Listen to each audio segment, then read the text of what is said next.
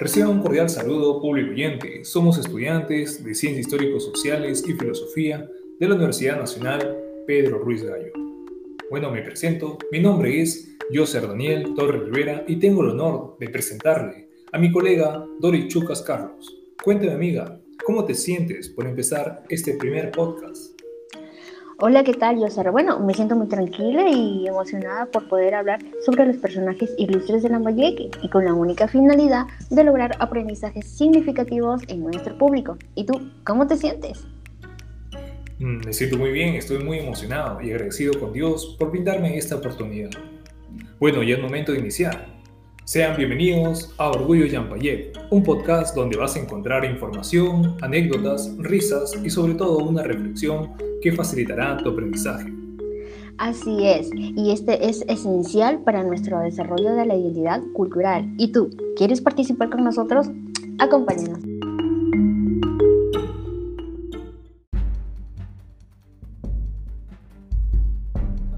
Hoy hablaremos sobre el personaje ilustre de la Lambayeque, Pedro Ruiz Gallo. ¿Es en serio Pedro Ruiz Gallo?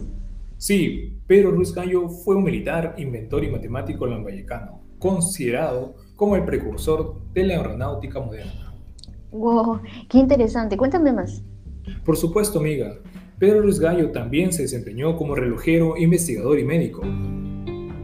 Oh, ¿y de dónde es? Te comento, Doris. Todo comenzó un 24 de junio de 1839 Pedro Resgallo nació en la villa de Santa María Magdalena de Ete. Pero, Dioser, ¿dónde estudió? ¿Qué preguntona eres, Doris? Te explico. Conoció las primeras letras en el colegio Escolitas de su querido Ete y a los 14 años se trasladó a Chiclayo para aprender el oficio de relojero. Pero él no realizó estudios superiores porque a temprana edad se enfrentó a la vida. ¿Es en serio? Ha tenido una vida difícil, ¿eh? ¿Qué obras notables hizo?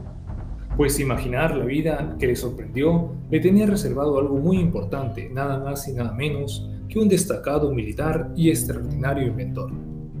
Ah, pero me llama la atención saber cuál fue ese invento que hizo y seguirá vigente en la actualidad. Doris, te comento, el trabajo de su obra maestra se llama El reloj monumental de Lima, que se inauguró en la celebración del, del aniversario de la batalla de Ayacucho, pero lamentablemente el reloj fue llevado por manos chilenas como parte del motín en la Guerra del Pacífico. Oh, no lo sabía. Eso es algo muy inquietante, ¿eh? debemos pedirlo. Merece ser reconocido como personaje ilustre, tanto por sus obras y también sus actos patrios.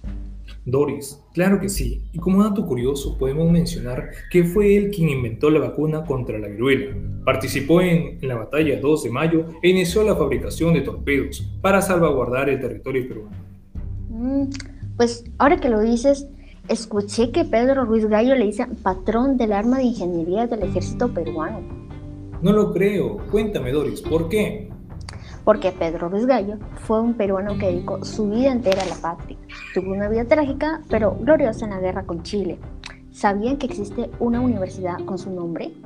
Claro, amiga, incluso ahí estamos estudiando. Qué interesante. Pero también hay calles y plazas del departamento de Lambayeque que llevan su nombre.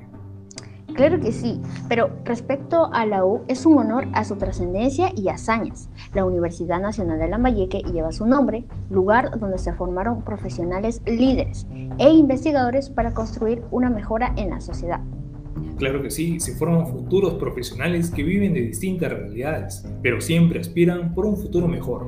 Pero amiga, quiero aportar que los restos de este flamante inventor y militar reposan en la cripta de los héroes de 1879, en el Cementerio General de Lima. Dime compañera, ¿tienes algo más que aportar? Claro que sí.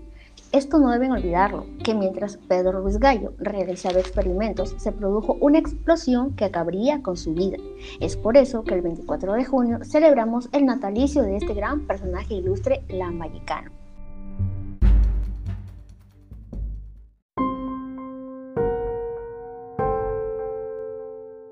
Bien, queridos oyentes, ya estamos finalizando este, nuestro primer podcast. Esperemos que les haya gustado y recuerden recomendar y sintonizarnos. Hasta el próximo episodio.